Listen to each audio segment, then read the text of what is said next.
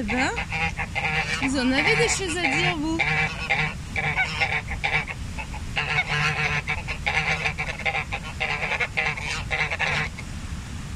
As you have work to do, I'm going to um, to record myself in French. You, you, you, you might not understand what I'm saying. In 20 minutes. Yeah, yeah. See you in 20 minutes. No, no, no. In, in 20 minutes I have a call. Oh, in 20 minutes you have a call. Okay.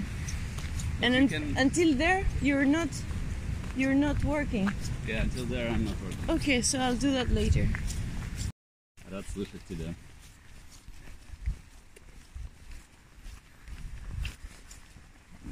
Да, я в пути. Ça c'est Arcadie. Рубишь кокос?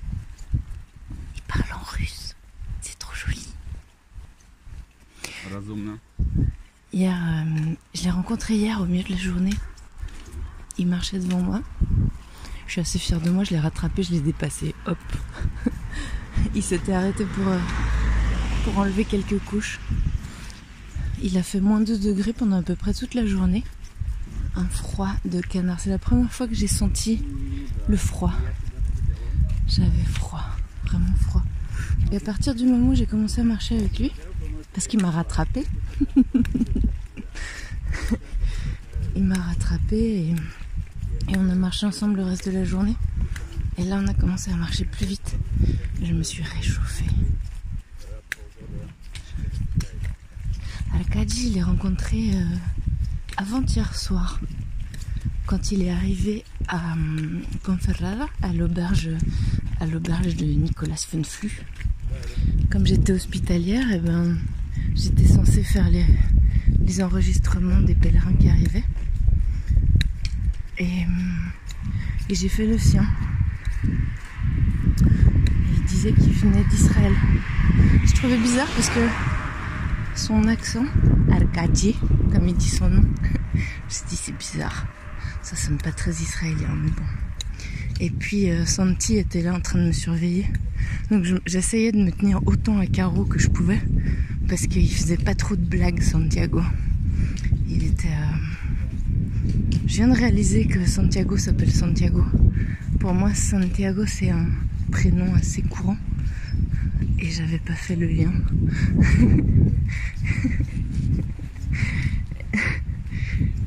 Je me trouve un peu bête à ce moment-là. Et donc je l'ai enregistré avec ses papiers israéliens. C'était marqué en hébreu et en, en latin. Et puis, euh, et puis il est parti dans sa chambre. Ah, C'est même moi qui lui ai montré sa chambre et son lit. Mais après je l'ai pas revu. Et comme hier matin j'ai fait un pain, j'étais plutôt dans la cuisine. Donc j'ai vu personne partir. Et lui je l'ai retrouvé juste après Cacavelos. C'était rigolo parce que j'ai vraiment pas trouvé le chemin hier matin. Toute la matinée j'ai marché le long de la route en suivant euh, la, bonne direction, en allant vers l'ouest.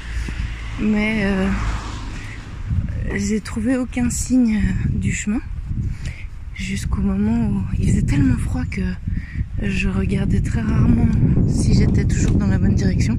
Et à un moment donné, je me suis rendu compte qu'en fait, j'étais arrivée à la hauteur de Cacavelos que j'étais censée traverser, mais que j'étais euh, à une dizaine de kilomètres plus bas. Alors j'ai décidé de remonter en autostop jusque-là et de continuer depuis Cacavelos. Et je me suis arrêtée boire un chocolat chaud avec des churros parce qu'on m'avait parlé du fameux chocolat de Cacavelos. C'était un chocolat comme en Italie, hyper crémeux. C'était un chocolat chaud à manger à la petite cuillère. Enfin, à tremper des churros dedans plutôt. Moi qui mange jamais de churros, c'était amusant. Et surtout, j'ai pu me réchauffer un petit peu. Je dis un petit peu parce qu'évidemment la porte était grande ouverte.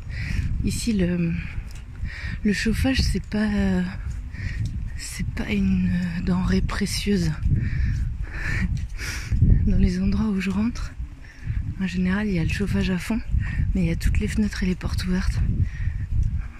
Ça, J'ai appris un nouveau mot en espagnol, je sais pas s'il est s'il existe en français, c'est di- discrépance. Ça discrèpe. C'est-à-dire que ça. euh, ça joue pas quoi. il y a, il y a il y a une contradiction. Mais bon, j'étais à côté de la friteuse. Alors, il faisait un peu plus chaud. Et puis j'ai recommencé à marcher depuis là. Tous les gens masqués dans la rue, pas beaucoup. hein. Et, je suis tombée sur Alcadi, qui a une histoire assez folle, enfin, qui vient d'un endroit inconnu de moi, à la frontière avec la Tchétchénie. Il vient d'un pays qui s'appelle le Daghestan. J'ai pas vérifié sur la carte lequel de tous les estans c'est en français.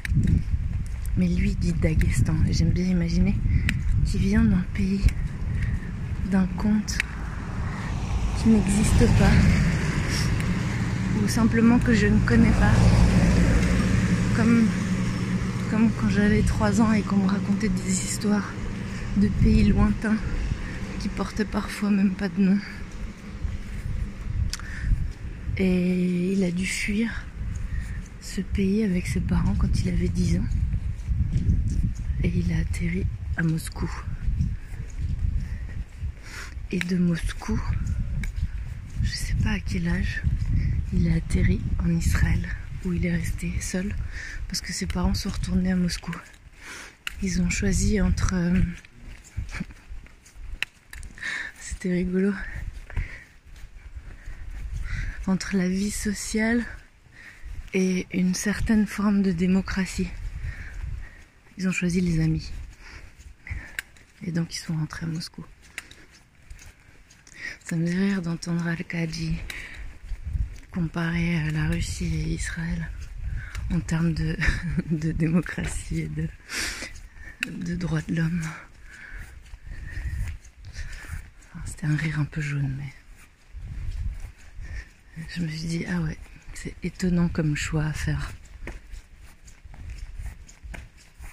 Lui, c'est un développeur de software qui a travaillé dans des grosses entreprises. Il me racontait là qu'il avait euh, toutes ces, euh,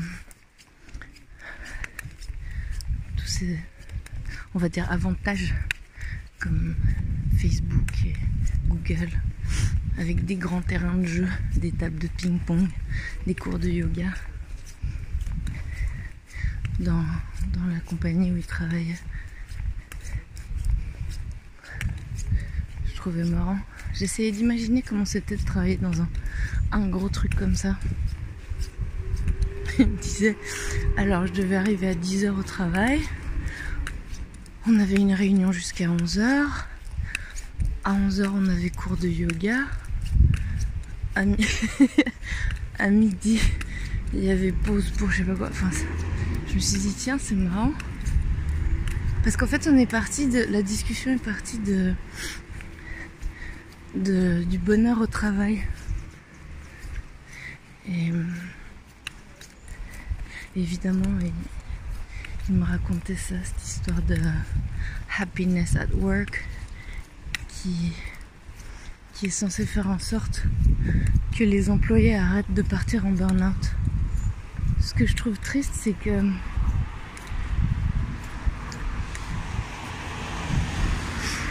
la mise en place de ces outils pour rendre euh, le travailleur heureux a été juste instrument- instrumentalisée pour faire plus de bénéfices.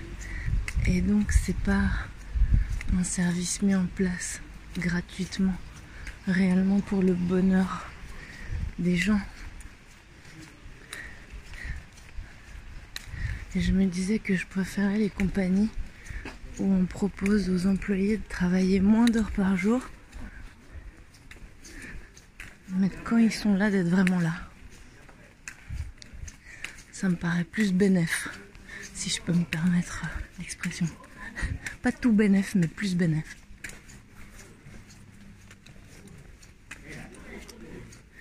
Là, on est en train de... Tra... Ouh un café, ils ont quand même osé l'appeler le refuge du chasseur. C'est osé. Et d'ailleurs, eh ben, il y a plein de chasseurs. C'est un chien de chasse qu'on a trouvé l'autre jour, abandonné dans la montagne. Balta. Et il n'avait pas de puce finalement. Seco l'a emmené euh, au vétérinaire. Et il n'y a pas moyen de retrouver la trace de, de son ancien propriétaire. Propriétaire, c'est bizarre de dire propriétaire d'un chien. Hum.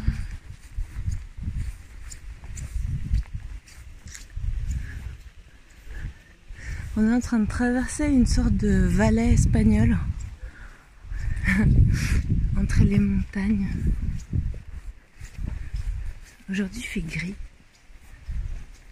Mais il y a des rivières qui coulent, des chars un peu trop gras et plein d'auberges de pèlerins. Ribambelle d'auberges de pèlerins fermées. Et puis des potagers avec euh, quelques poireaux. Reste de légumes de l'été.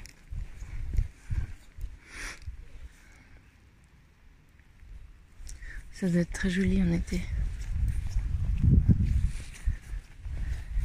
On est tombé euh, chez Pepo. C'est l'auberge paroissiale de Travadelo. En espagnol, au Chili en tout cas, les, jeux de mots, comme un chasseur sachant chasser, euh, etc., ça s'appelle des trabalenguas. Et là, on était à Travaler. travadelo. travadelo est un trabalenguas en soi. Travar.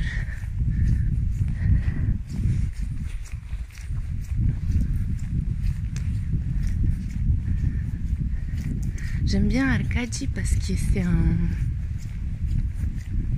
C'est quelqu'un qui veille beaucoup euh, à ses amis, aux gens autour de lui il avait pour habitude d'organiser des grillades tous les 15 jours et d'inviter tous ses amis sur le toit de son immeuble à Tel Aviv, d'organiser des grandes fêtes pour réunir les gens.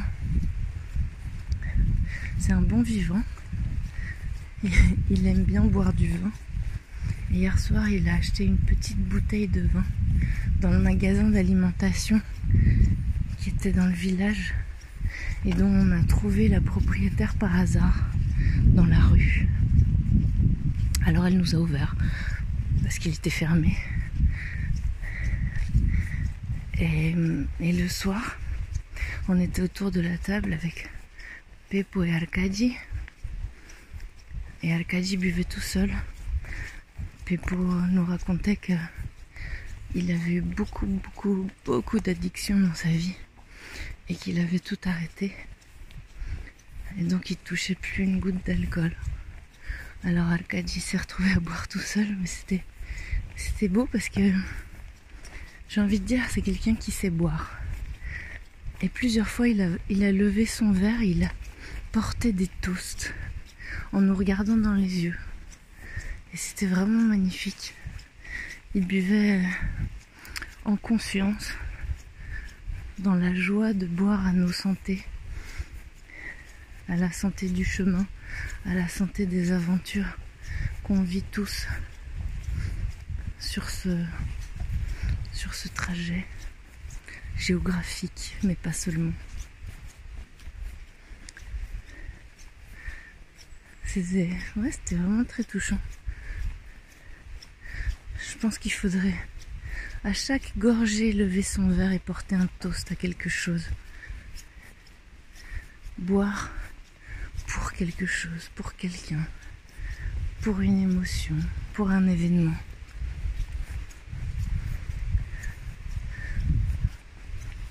Ça me donne presque envie de, de boire pour faire des toasts, porter des toasts. Mais peut-être que je peux porter des toasts avec de l'eau, avec du thé.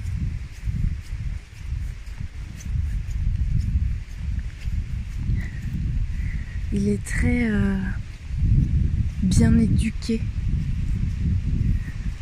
C'est assez touchant de voir euh, un jeune homme très bien éduqué qui veut, qui prend soin, qui fait toujours attention à vous. Ce côté un peu old school que certaines rejettent maintenant. Moi je trouve ça plutôt agréable. Et j'aime bien parce que c'est quelqu'un qui, qui exprime aussi, qui me rappelle que moi j'oublie des fois de dire certaines choses. Il me demandait toujours si ça m'allait. Par exemple, au bout d'un moment où on marchait ensemble, il m'a dit je te repose la question au cas où, est-ce que tu as toujours envie qu'on marche ensemble ou est-ce que tu préfères marcher seul? Et c'est vrai que c'est la première fois. Non, c'est peut-être la deuxième. Je crois qu'une fois, c'est moi qui l'ai dit naturellement que j'avais besoin de marcher seule. Non, je l'ai fait deux fois parce que avec SP, je l'ai fait aussi.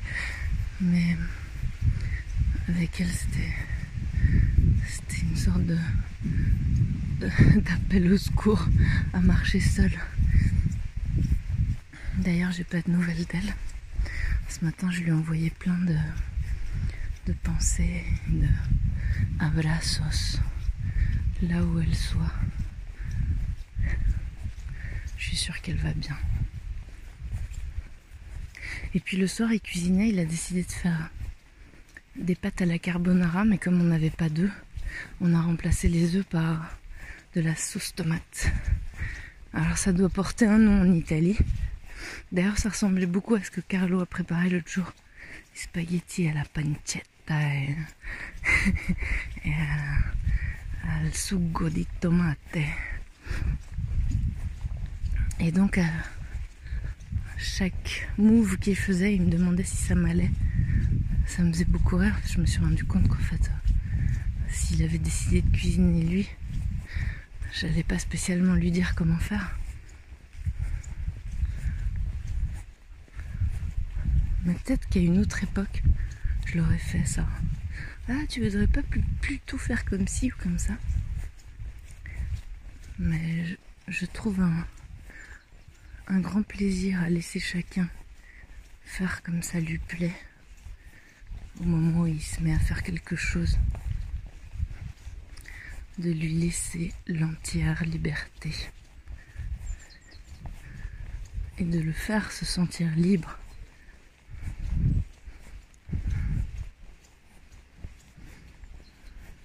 Et ce matin, on a petit déjeuner le pain que j'ai fait hier. Ah, il a fini de parler au téléphone. Je lui ai demandé de me dire quelques trucs en russe. Il y a Yann, euh, euh, Expedition Life, le Hollandais qui est arrivé à Santiago hier soir. C'est bon, il est bien arrivé, il a pleuré et tout. Il a trouvé une chambre d'hôtel avec une baignoire. Et euh, c'était lui qui avait payé pour moi à Castrojeris quand on était arrivé là-bas la première fois. Après, j'y suis retournée après avoir vu mon père. Et, et là, il m'a dit Entre toi et moi, on aura fait presque 7000 km. Je serai de retour dans une semaine quand tu arrives à Santiago. Alors je t'offre une chambre d'hôtel avec une baignoire parce que tu l'auras mérité. Qu'est-ce que j'ai rigolé. Je trouve ça génial. Et puis j'ai parlé avec Ivan, le russe de Malte, qui est arrivé il y a déjà quelques jours à Santiago. Et puis il est parti vers le Portugal parce qu'apparemment en Galice, en Galicie, en Galice, en Galice. Ouais bon, en Galicia, c'est vraiment compliqué sans le passe. Donc ça a fini par lui, courir sur les nerfs. Il s'est exilé au Portugal. Et euh, Il a dormi pendant trois jours. Et il est reparti vers le sud. Il m'a envoyé une photo d'un café, d'un petit café au soleil à. Cascais Cascais Je sais que c'est la marque d'une voiture. Enfin, un modèle. Et il était en train de se dire, quand il est sorti de son hôtel à, je sais plus, à Porto, je crois, il est tombé sur une flèche jaune du chemin. Et c'était, il était sur le chemin portugais. Alors il s'est dit qu'il allait peut-être continuer à marcher et, et faire le chemin portugais.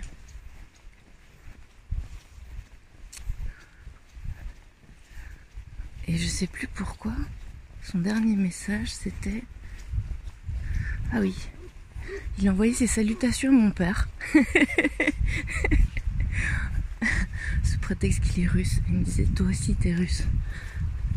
Et maintenant je suis avec un russe. Plein de russes sur mon chemin. En tout cas, Arkady a fini de me donner envie d'aller me balader autour de la mer Noire. Peut-être pas jusqu'en Tchétchénie, mais aller retrouver certaines racines. L'endroit où mon grand-père est né, en Crimée, et l'endroit où il a grandi, en Géorgie. Il m'a dit que si je buvais pas d'alcool, je pourrais pas rentrer en Géorgie. C'était un prérequis important. Bon, je vais le rattraper. Je lui demanderai de me parler un peu en russe. C'est bien le russe, même si j'ai pas du tout envie de l'apprendre. Je préfère apprendre l'arabe et l'hébreu. Ça me paraît plus équilibré. So, Arkady is going to explain me things about my name, Your name. my surname, yeah, which is part of my name. Uh, there was a Hasidic movement, uh, probably in the north of Ukraine, uh, somewhere in Belarus or uh, other countries nearby, where men didn't work, and because man is uh, deserved to. Uh, uh, men have to uh, study Torah to learn to learn religion, and that he spends all his days in uh, this high uh, how would say High level of spirituality. uh, kind of yes high level of spirituality. And uh, usually they've been trading or doing keeping a small shops or something. So their wives were actually keeping shops. And uh, uh, that's why uh, local people from who were not uh, in the community could even not know who is father of the children who is uh, who is uh, husband of this woman or you know all those uh, jewish they uh, have the same face they are equal so you just don't get it but Why? Because women working, they would have relationships with other men. no be- because uh, Because the guy was studying. because, because uh, lo- yes this guy is studying so no one knows who is uh, who is husband of Haya let's say there is a name there is a woman named Haya Yeah. and no one knows who is her husband But she knows who is her. her of course of course so i'm not saying that she is cheating Yeah. i'm okay. saying that uh, that when uh, people from government come and uh, they want uh, to create a surname they give a surname based on uh, name of wife Aha. that's why we have such surnames like hiking Aha. like uh, who are you i'm hiking i'm a son of haya or i'm a daughter of haya okay. like everyone knows haya no one knows name of the husband of her Oh. husband so the and- names are based of the on the name of the wife. of the name of yes of, Okay. of woman Okay. uh, What does Chaya mean? haya uh, as a uh, haya is a life but Ha- haya is a name of woman like uh, quite Okay. popular in this area Yeah. so that's uh, So Chai kin kin is son no it's uh, b- belonging to belonging to Like- Chaya. If Wow. uh, Haya would uh, own the sticks, Yeah. they would be hiking sticks. Okay. That's great. Thank you. And so you know a lot of hikings. Uh, at least several. Ah, yeah. but uh, the short name is very uh, popular. And there exists uh, similar, like Raikin, when name was Raya, Uh-huh. or Zaikin, and so on. Yeah. Quite popular.